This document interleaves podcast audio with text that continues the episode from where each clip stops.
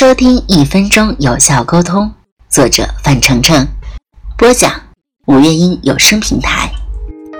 妙语连珠，放光彩，巧妙沟通，赢人心。俗话说，说得好不如说得巧，良言一句三冬暖。人际交往的关键是会说话，说话不仅要体现出真诚，更要表现出说话的艺术。说话既是一门艺术，也是一门学问。说得好，必然能有效的沟通；说的不好，肯定无法打动别人。说到别人心窝里的话，才能更容易打动别人，也会增加人际交往的魅力。第二十七章：提前规划演讲这盘棋。凡事预则立，不预则废。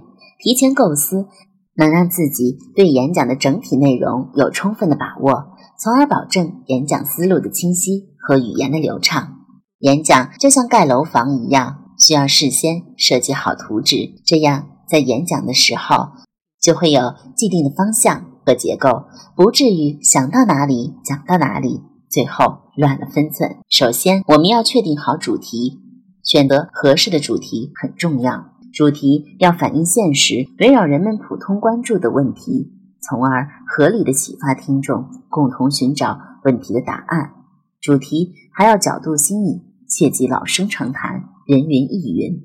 最后，主题要角度集中，不可贪图面面俱到。比如中国楼市的最终走向、国内食品安全监管、灾难预防和灾区重建、儿童教育模式等主题，就能很好的吸引观众。而一些科技和生物方面的演讲也会赢得人们的关注。选好主题后，就要设计一个好的题目。好的题目往往会对整篇演讲起到画龙点睛的作用。因此，演讲的标题一定要先声夺人，一开始就能够激起听众的兴趣。什么样的题目能达到这样的效果？概括说来，就是简洁、新颖、醒目、朗朗上口。鲁迅的演讲标题就很有讲究：“无声的中国，未有天才之前，帮忙文学与帮闲文学，魏晋风度及文章与药及酒之关系等，既新颖独特，又蕴含哲理，让大家耳目一新。特别是魏晋风度及文章与药及酒之关系。”这个标题虽然字数多、结构复杂，却无一字可删，紧扣演讲内容，独树一帜，很容易吸引听众的兴致。其次，我们要精心准备素材，巧妇难为无米之炊。精彩的演讲一定是建立在精彩的素材之上。我们要收集与主题有关的各种素材，包括事实材料、理论材料、数据材料等等。再对这些素材进行筛选，挑出切题的、典型的、最具说服力的、最鲜活的素材。最需要注意的是，除了演讲时一定讲到的素材之外，还可以准备几个备用素材，以应付突发状况。一般而言，面对青少年的演讲，素材应形象有趣、寓理于事，要尽量选择他们所崇拜的人和有轰动效应的事儿。面对工人、农民的演讲，素材要生动、风趣、通俗、浅显，尽可能举例他们周围的人和发生在他们中间的事儿做例子。面对知识分子的演讲，素材必须客观、准确，有一定的深度。最后，我们要科学的设计演讲稿的结构，合理的结构是一次成功演讲的重要保障。俗话说：“好的开始是成功的一半。”一个引人入胜的开头会将听众直接带入演讲的主题中。比如，教育孩子适应生活这篇演讲稿的开头是这样写的：有一对夫妻，他们是大学的教授，在学术界有很高的声誉，但是在教育孩子方面，他们总是感到很无力。有一次，妻子要招待客人，但是家里的酱油用完了。他就让七岁的女儿去楼下的超市买瓶装的酱油。过了很久，女儿空手回来了。妈妈，超市里没有瓶装的酱油，只有袋装的。我不敢买，就回来了。妻子无奈地叹了口气，自己和丈夫枉为教育界的精英了。女儿在生活中竟然如此不懂得变通。通过这个案例，很容易将听众引入将要演讲的主题中。怎样教育孩子适应生活，从而让演讲轻松地继续下去？大体上来说，开头的方式主要是悬念设置式、开门见山式、疑问式、故事寓言式、应用式、幽默式等等。我们要根据不同的主题和内容选定合适的开头，从而展开一场完美的演讲。而演讲的主题是演讲最主要的部分，要精心构筑才能够扣人心弦。主题部分主要有四种结构方式：总分式、并列式、对比式、递进式。无论何无论何种结构，都要注意在后半部分设置一个高潮。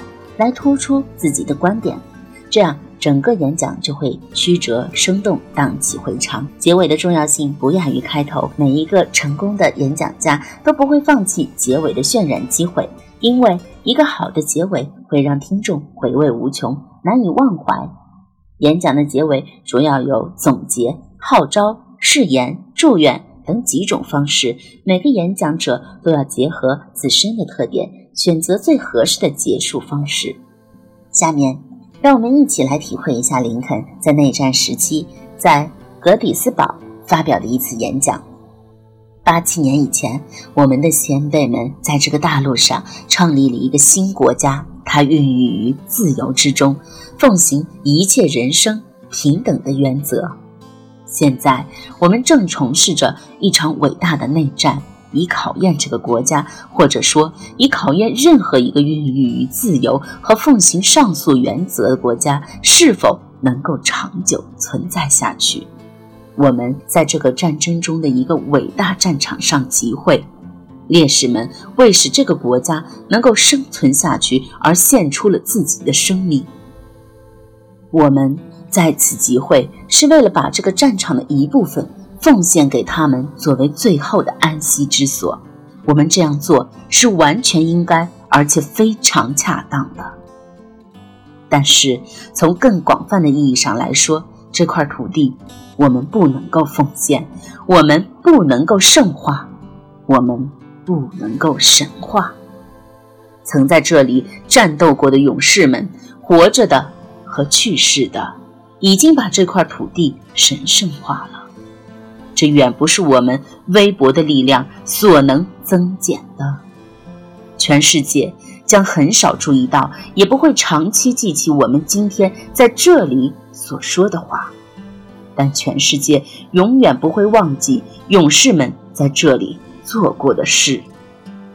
武宁说：“倒是我们这些还活着的人，应该在这里把自己。”奉献于勇士们已经如此崇高的向前推进，但尚未完成的事业，倒是我们应该在这里把自己奉献于仍然留在我们面前的伟大任务，以便使我们在这里下定最大的决心，不让这些死者白白牺牲，以便国家在上帝祝福保佑下得到。自由的心声，并且使这个民有、明智、冥想的政府永世长存。成功的演讲不是简单的说辞，而是心血的积累和提炼。相信通过个人的努力和学习，一定能够做好充分的构思，让演讲散发光彩。